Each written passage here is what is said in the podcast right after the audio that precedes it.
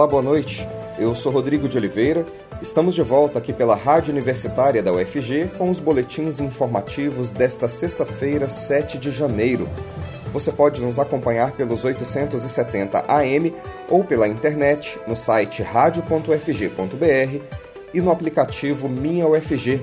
Os boletins da Rádio Universitária estão disponíveis também em formato de podcast nas principais plataformas digitais. A Anvisa, Agência Nacional de Vigilância Sanitária, aprovou hoje o registro de um insumo da Fiocruz, a Fundação Oswaldo Cruz, para a fabricação da vacina contra a Covid da AstraZeneca no Brasil. Antes do aval, o IFA, insumo farmacêutico ativo usado para a fabricação da vacina, era importado em geral da China ou da Índia. Na prática, a decisão faz com que o Brasil tenha a primeira vacina contra a Covid 100% nacional. Segundo o comunicado divulgado pela Anvisa, estudos de comparabilidade demonstraram que, ao ser fabricado no país, o insumo mantém o mesmo desempenho que a vacina importada. A Fiocruz assinou contrato para produzir a vacina da AstraZeneca no Brasil com direito à transferência de tecnologia. O processo para conseguir a autorização da Anvisa para produzir o IFA nacional teve início ainda no ano passado. A Fiocruz informou que deve entregar o primeiro lote de vacinas contra a Covid feitas com um insumo nacional em fevereiro. A instituição já tem o equivalente a 21 milhões de doses em diferentes etapas de produção e controle de qualidade. Especialistas alertam para o avanço rápido da variante Ômicron após morte de paciente em Aparecida de Goiânia nesta quinta-feira. A jornalista Maria Cristina Furtado traz a repercussão. Vamos ouvir.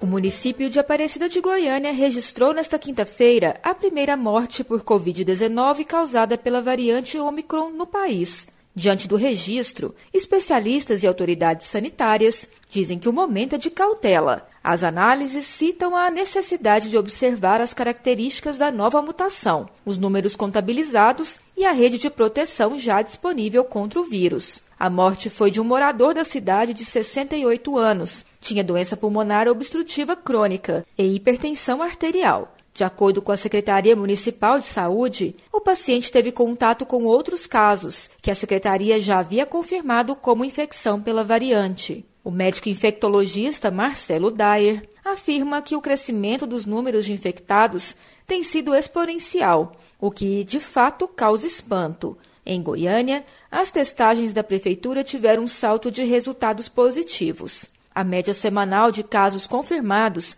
estava em pouco mais de 6% no fim do mês de dezembro. Subiu para 10% na semana passada e, nesta quinta-feira, ficou em 17,3% em dois postos do serviço. Apesar do aumento, Dyer destaca que, diante do que já foi observado em outras variantes e do sistema de vacinação, a ampla maioria dos casos seguirão apresentando formas brandas da Covid-19, mas ressalva que casos graves irão acontecer. Para o médico infectologista e consultor da Sociedade Brasileira de Infectologia, Julival Ribeiro, mortes por esta ou por outras variantes não são sinais de que as vacinas não tenham eficácia. Ele explica que o caso específico de Aparecida de Goiânia era um paciente idoso e com comorbidades, e que, assim como as demais vacinas, algumas pessoas não respondem tão bem ao esquema vacinal. Antes de adoecer, o homem teve contato com outro morador da cidade, diagnosticado com a infecção pela variante. Segundo a Secretaria de Saúde de Aparecida, Outro caso de contato com o homem está sendo acompanhado. O paciente está hospitalizado em tratamento da doença na ala de enfermaria. A confirmação do primeiro óbito ocorre exatamente 10 dias após a declaração de transmissão comunitária na cidade. Até o momento, dos 2.386 sequenciamentos realizados na cidade, 55 casos foram de Ômicron. Conforme afirma a gestão, como a transmissão da variante já é considerada comunitária, não há mais necessidade de monitoramento de outros contatos. A diretora de avaliação de políticas de saúde de Aparecida, Érica Lopes, afirma que na análise contínua feita pela cidade, em que avalia número de casos de testes positivos e de internações, ainda não demonstra necessidade de retomar medidas sanitárias mais restritivas. Porém, ela destaca a necessidade de cuidados individuais básicos, como a vacinação e o uso de máscara. Um dos sintomas do aumento de casos de Covid-19 está sendo a alta procura pelos postos de testagem. Nesta quinta-feira, os dois pontos do serviço feito de forma ampliada da Prefeitura de Goiânia registraram filas. No primeiro dia da ação, os locais realizaram cada um mais de mil testes. O resultado, como já foi citado, foi de média de 17,3% de casos positivos. Diante da demanda, a Secretaria Municipal de Saúde da capital decidiu aumentar para três o número de pontos de testagem. A medida passa a valer a partir de hoje, com 1.200 testes disponíveis à população em cada local. O atendimento precisa ser agendado pelo site da Prefeitura. A procura pela testagem em Goiânia subiu 157% de dezembro para janeiro deste ano, a média era de 700 testes por dia, mas chegou a 1.800 por dia esta semana. A testagem é realizada em pessoas a partir de 5 anos e tem como objetivo promover o isolamento social de quem tem resultado positivo para a Covid-19, mas que não apresentam sintomas. Para o infectologista Marcelo Dyer, Além da vacinação contra a Covid-19, as orientações seguem sendo pela manutenção de protocolos de prevenção, como o uso de máscara e atenção ao distanciamento social. Para o médico, explosão de casos neste momento terá repercussão daqui a uma ou duas semanas e pode ser que leve à superlotação dos ambientes hospitalares também presidente do Tribunal de Justiça de Goiás autoriza o teletrabalho por 30 dias para prevenir contaminação pela Omicron. Informações com o jornalista Delfino Neto.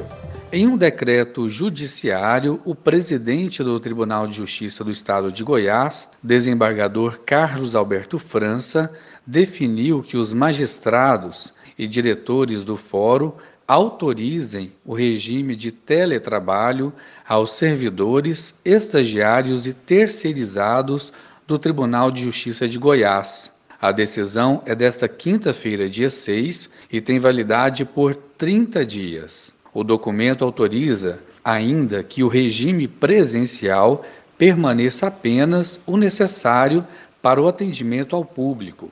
Para a decisão, o desembargador levou em consideração o aumento no número de casos de contágio pela nova variante da Covid-19, denominada Omicron, e a circulação do vírus influenza A H3N2, variante do vírus influenza, o que pode ter agravado quando ocorre simultaneamente infecção do vírus influenza com a Covid-19 e a necessidade de prevenção à propagação de casos da Covid-19 e a combinação daquele vírus com a gripe H3N2. O documento orienta ainda que a cópia do decreto deverá ser encaminhada para o Conselho Nacional de Justiça, da Corregedoria Geral de Justiça, das magistraturas e magistrados e ao Poder Judiciário do Estado de Goiás. Delfino Neto para a Rádio Universitária. Os restaurantes universitários da UFG serão reabertos a partir do dia 10 de janeiro. Os RUs vão continuar a fornecer as refeições que eram ofertadas antes do período pandêmico. A primeira refeição será servida entre as 6 e meia e as 9 horas da manhã. O almoço é das 10h45 às 2h15 da tarde e o jantar das 5 às 7 e meia da noite. Além das unidades no campo Samambaia e Colemar Natal e Silva, o restaurante executivo também retomará o funcionamento, porém, diferentemente dos demais, apenas para o almoço, servindo refeições das 11 horas da manhã às 2 da tarde. A Pró-Reitoria de Assuntos Estudantis informou que para os estudantes que eram bolsistas alimentação no período anterior à pandemia, o benefício segue ativo. Já aqueles que receberam bolsa alimentação emergencial devem escolher entre parar de receber a bolsa e ser isento das refeições nos RUs ou manter o auxílio até o mês de março de 2022. Os estudantes que queiram solicitar atendimento quanto ao programa de alimentação devem verificar o edital unificado número 476 As inscrições foram abertas no dia 3 e vão até o dia 31 de janeiro, somente pelo portal Discente no SIGA, o Sistema Integrado de Gestão de Atividades Acadêmicas. E essa semana nós estamos apresentando uma série de entrevistas com os pró-reitores da UFG. Hoje a jornalista Silvânia Lima conversa com a professora Maísa Miralva da Silva sobre os desafios e os avanços possíveis apesar do cenário adverso da pandemia, junto à pró-reitoria de assuntos estudantis da UFG. Vamos ouvir. Entre os setores afetados pela pandemia em 2021, o da assistência estudantil talvez tenha sido o de maior desafio. Garantir assistência estudantil aos estudantes de graduação em tempos de pandemia foi um importante desafio a cargo da Pró-Reitoria de Assuntos Estudantis, a PRAE. Nós vamos conversar agora com a pró-reitora Maísa Miralva da Silva sobre a luta para garantir os direitos de permanência do estudante na universidade em 2021 e até sobre os avanços obtidos pela área de assistência estudantil nesse período. Olá, professora Maísa Silva, pró-reitora de assistência estudantil da UFG. Muito obrigada por atender o convite da Rádio Universitária. Olá, é sempre um prazer falar com a Rádio Universitária da UFG e também quero cumprimentar a todos os trabalhadores da rádio e aos ouvintes da Rádio Universitária durante todo o ano de 2021. Muito obrigada e pela oportunidade de participar aqui desse programa. Maísa, 2021 foi mais um ano de desafios para a universidade por conta dessa situação do distanciamento social, né? E ainda na pandemia, né? Como é que foi encarada essa situação pela Pró-Reitoria de Assistência Estudantil? O ano de 2021, na verdade, foi uma sequência do ano de 2020. Nós tivemos, né, praticamente 70% do ano também trabalhando remotamente e te, desenvolvendo todos os programas da praia, exceto o restaurante universitário, né, de forma remota. Todas as bolsas continuaram sendo pagas, todas as reformas continuaram até serem concluídas, ou seja, nós cuidamos da parte de atendimento direto ao estudante e também cuidamos das estruturas dos chamados atendimentos indiretos. A nossa equipe não parou durante todo o ano de 2021, trabalhando intensamente para assegurar né, que os recursos da assistência estudantil chegassem é, aos estudantes na forma mesmo de, de, bolsas, porque nós não tivemos como reabrir os restaurantes universitários. Então, o ano de 2020 20 e 2021 foram intensos, nós concluímos três grandes reformas no Centro de Esportes do Samambaia, na Casa de Estudante Universitário 5, que fica ao lado também lá no Samambaia. Concluímos uma reforma na Casa de Estudante Universitário 3, que fica na praça, e na Casa de Estudante 1, que também se situa na Praça Universitária. São as três casas próprias da UFG. Então foram anos, né, dois anos de muito trabalho remoto, de muito trabalho presencial também, não resta dúvida, né, porque a praia nunca parou. Com o fechamento das atividades presenciais nos campos da universidade, né, inevitavelmente também ocorreu o fechamento dos restaurantes universitários. Como que foi garantido esse direito, né, o auxílio alimentar para os estudantes carentes? Assim que entrou a, a pandemia, assim que foi decretado estado de emergência em saúde pública, que se fecharam todos os estabelecimentos, os restaurantes universitários também fecharam e nós passamos rapidamente para o valor de para pagamento da bolsa alimentação emergencial. Nós começamos pagando 250 reais. Em menos de um ano depois, nós ampliamos esse valor para 300 reais. Nós nos adequamos e, no, e redirecionamos o recurso para essa nova realidade, instituímos a Bolsa Conectividade Emergencial também, que era destinada ao pagamento de um recurso para que o estudante pudesse contratar um pacote de dados. Depois contamos com o apoio do MEC, que veio aí um chip para que o estudante dispusesse de 20, 20 gigas de, de pacote nesse chip para usar com as aulas e fomos nos adequando ao longo desse, desse período, né, para que a gente não deixasse o estudante sem assistência estudantil, ainda que as aulas não tivessem retornado, elas não tinham retornado ainda, nem remotamente, e nós nunca deixamos de atender e pagar todas as bolsas estudantis a que o estudante tinha direito. Nós tivemos muitos problemas de recursos, foram contingenciados, ficaram sem repassar para as universidades, nós tivemos que, com, com, com pouco recurso, ir priorizando aquilo que não podia esperar. Os aluguéis dos estudantes que pagam aluguel atrasaram, muitas coisas foram atrasando e a gente foi se adequando e aguardando mesmo a chegada de recursos. Assim que nós tivemos é, uma normalização do repasse, nós fomos nos adequando e, e constituindo, criando novas bolsas, redirecionando os recursos para atender aos estudantes, para que eles permanecessem vinculados ao FG, ainda que as aulas não tivessem retornado. Logo após o retorno das aulas, nós continuamos é, lançando editais, continuamos fazendo seleção dos estudantes, porque a praia atende prioritariamente os estudantes de baixa renda. Nós atendemos direta e indiretamente, diretamente com bolsas nas contas bancárias dos estudantes, bolsas de assistência estudantil e indiretamente com o atendimento do serviço social, serviço de saúde mental e retomamos no ano de 2021 também com 100% da capacidade o serviço de atendimento odontológico da PRAI. Então foram dois anos em que passamos uma parte em atendimento remoto e já a partir de abril, mais precisamente julho deste ano de 2021, nós já retornamos nossas atividades presenciais, embora os estudantes não estejam é, frequentando presencialmente os serviços como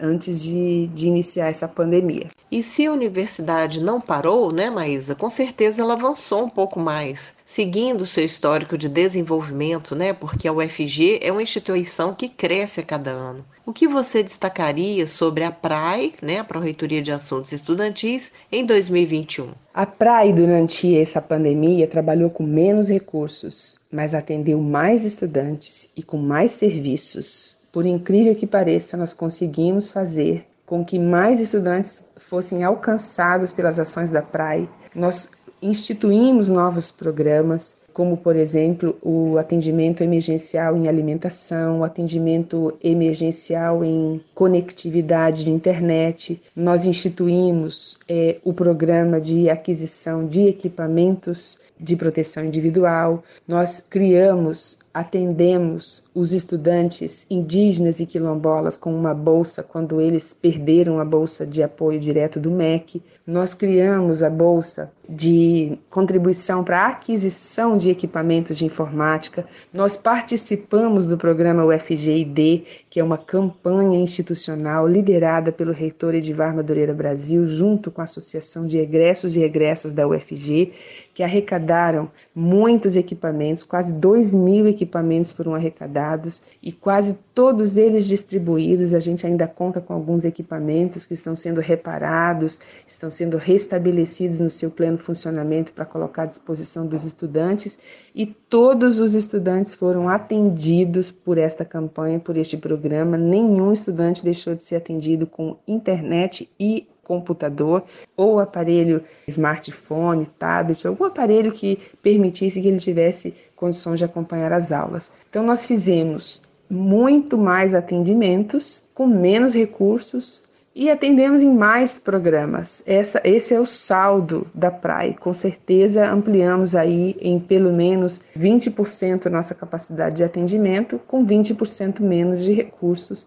durante o ano de 2020 e 2021. E as maiores dificuldades para tudo isso, né? Quais foram e como foram contornadas? Os maiores desafios da PRAE foi realmente não ter o contato direto com o estudante, porque nós não tivemos a, a, a olhar no olho, acolher, contribuir com a saúde mental dos estudantes, ouvi-lo, ter contato com a sua família. Essa foi uma das maiores dificuldades em função da pandemia. Embora contornamos isso né, com o Google Meet, contornamos isso com as videochamadas, contornamos isso como era possível, até em atendimento presencial em situações que exigiam isso. E uma outra dificuldade, com certeza, foi a redução do recurso em 20% em 2021. Isso impactou severamente no nosso atendimento e Claro, né? O, um outro desafio muito grande vai ser a retorno, o retorno das aulas presenciais, com o retorno dos RUs, que tem aí um aumento de quase 40% em cima do preço original, que era a UFG pagava R$ 8,02, vai passar a pagar R$ 11,00, com um reajuste já de imediato na entrada do ano, porque nós já concluímos a licitação há mais de seis meses, o que dá direito à empresa de fazer um reajuste agora no começo do ano. Então, nós temos aí uma defasagem de 40% do valor e que não tem como isso não impactar muito na nossa capacidade de atendimento ao estudante, porque a gente tem que transferir o valor da inflação para o valor pago pelo estudante nos RUs, e isso é uma coisa muito ruim em plena situação de desemprego no país, de queda da renda média do trabalhador e nós não temos recursos suficientes para arcar com todo esse reajuste sem dividir esse custo aí com os estudantes que frequentam o RU. Claro, a nossa prioridade é isentar aqueles que não podem pagar, esses que não podem pagar continuarão tendo a assistência de três refeições por dia totalmente gratuitas, café, almoço e jantar, e aqueles né, que não passam por seleção socioeconômica, não preenchem o cadastro da praia terão de pagar um valor reajustado a partir de janeiro, quando o restaurante abre, quando os restaurantes abrirão. Por incrível que pareça, com toda certeza nós podemos afirmar que as dificuldades colocadas pela redução do orçamento, pela insuficiência de orçamento, que o orçamento foi muito, muito apertado durante esses anos de 2000 para cá, principalmente, e além da pandemia que realmente dificultou e mudou toda a lógica do nosso trabalho, nós podemos dizer que esta gestão do professor Edivar e da professora Sandra Mara registra muitos avanços na assistência estudantil. Nós fizemos, criamos o representante da praia nas unidades acadêmicas, com isso nós criamos, instituímos uma capilaridade de atuação, de presença, de acolhimento e de atendimento da praia nas unidades acadêmicas. Nós cuidamos das estruturas da pró-reitoria, nós temos três casas de estudantes próprias, as três tiveram intervenções de manutenção, de reforma, de ampliação e de melhoria muito significativas, como nunca tinha acontecido antes. Há mais de 20 anos, nenhuma reforma dessa monta tinha sido realizada desde troca de telhados, de janelas, de criar saída de emergência, de reparar todos os problemas estruturais dessas moradias. Isso não tinha sido feito ainda com esse volume de recursos e com essa é, intensidade de intervenção. Isso não tinha sido feito. Um outro grande avanço registrado é que nós reformamos, restabelecemos e colocamos como nova a estrutura do restaurante universitário da praça do campus Colemar Natal e Silva. Então, esse foi um avanço muito importante dessa gestão, porque a gente cuidou das pessoas, dos estudantes, mas também cuidamos das estruturas e cuidamos das condições de atendê-los melhor, com mais dignidade, mais qualidade. Então, sim, esta gestão ela registra um enorme avanço, eu diria um avanço histórico na área da assistência estudantil, porque nós demos transparência, regulamentamos os nossos serviços, o estudante sabe quais são seus direitos, por quanto tempo ele conta com assistência estudantil, em que condições ele terá acesso a isso e como poderá permanecer. Então, se a gente não tiver problemas com recursos daqui para frente, com certeza a gestão da assistência estudantil será melhor regulamentada, mais transparente, com mais condições de controle do próprio estudante e a gente trabalhará em estruturas muito mais qualificadas, com muito mais condições de garantir dignidade de habitação, de frequência, de alimentação aos estudantes da UFG. Mas agora uma pergunta muito importante, porque algumas pessoas podem fazer o questionamento, né, se é papel da universidade esse assistencialismo, né, assistência estudantil. Então eu gostaria que você falasse, a seu ver, como que os avanços nessa área da assistência estudantil impactam a UFG e a sociedade. Os impactos desses avanços, com certeza, exatamente na permanência do estudante na UFG. O estudante de baixa renda, ele não só precisa ter acesso pelas cotas, que é uma política também importante de inclusão social, as cotas estabelecidas pela Lei 2714 de 2012, é uma lei muito importante porque assegura que o estudante da escola pública de baixa renda, negros, indígenas e quilombolas tenham acesso às universidades públicas brasileiras. Mas além delas, uma outra ação de inclusão social muito importante são as políticas de permanência, ações afirmativas e políticas de permanência. E aí entra o Programa Nacional de Assistência Estudantil, que tem muita força nessa, nessa garantia da permanência para que o estudante possa não só entrar, como permanecer e concluir o seu curso e mudar a sua história, a história da sua família, porque um curso superior muda a história de vida das pessoas, dos jovens brasileiros. Comprovadamente, eles fazem uma mobilidade social de classe quando adquirem um curso superior numa universidade pública, um curso superior de qualidade. Então, a permanência ela é muito importante e, os, e a assistência estudantil realmente fez a diferença e faz a diferença na vida dos estudantes de escola pública, sobretudo, e de baixa renda que acessam as universidades públicas.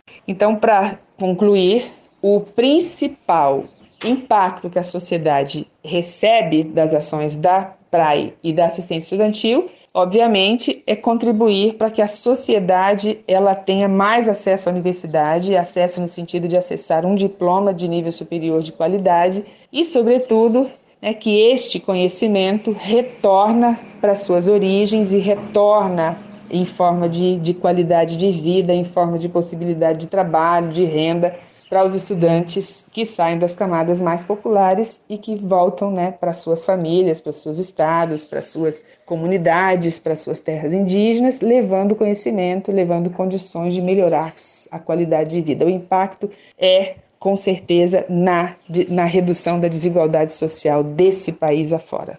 Maísa, considerando a atual conjuntura brasileira, que futuro você vê para a universidade pública no Brasil? O futuro da universidade pública, nessa atual conjuntura, com certeza está também nas mãos dos próprios brasileiros, que deverão escolher um projeto de sociedade que melhor represente os interesses sociais, populares e da maioria da população em relação ao Estado social o que quer dizer em relação à educação, à saúde, que governo priorizará, priorizará esse tipo de ação, que governo terá compromisso com o Estado social. Então, acho que o futuro da, da Universidade Brasileira está extremamente vinculado à escolha do projeto de sociedade que vai representar administrativamente a condução do nosso país. Então, o ano que vem é um ano muito importante porque a sociedade terá que ter o discernimento de saber né, que este atual projeto de governo não defende o Estado social, defende o lucro, defende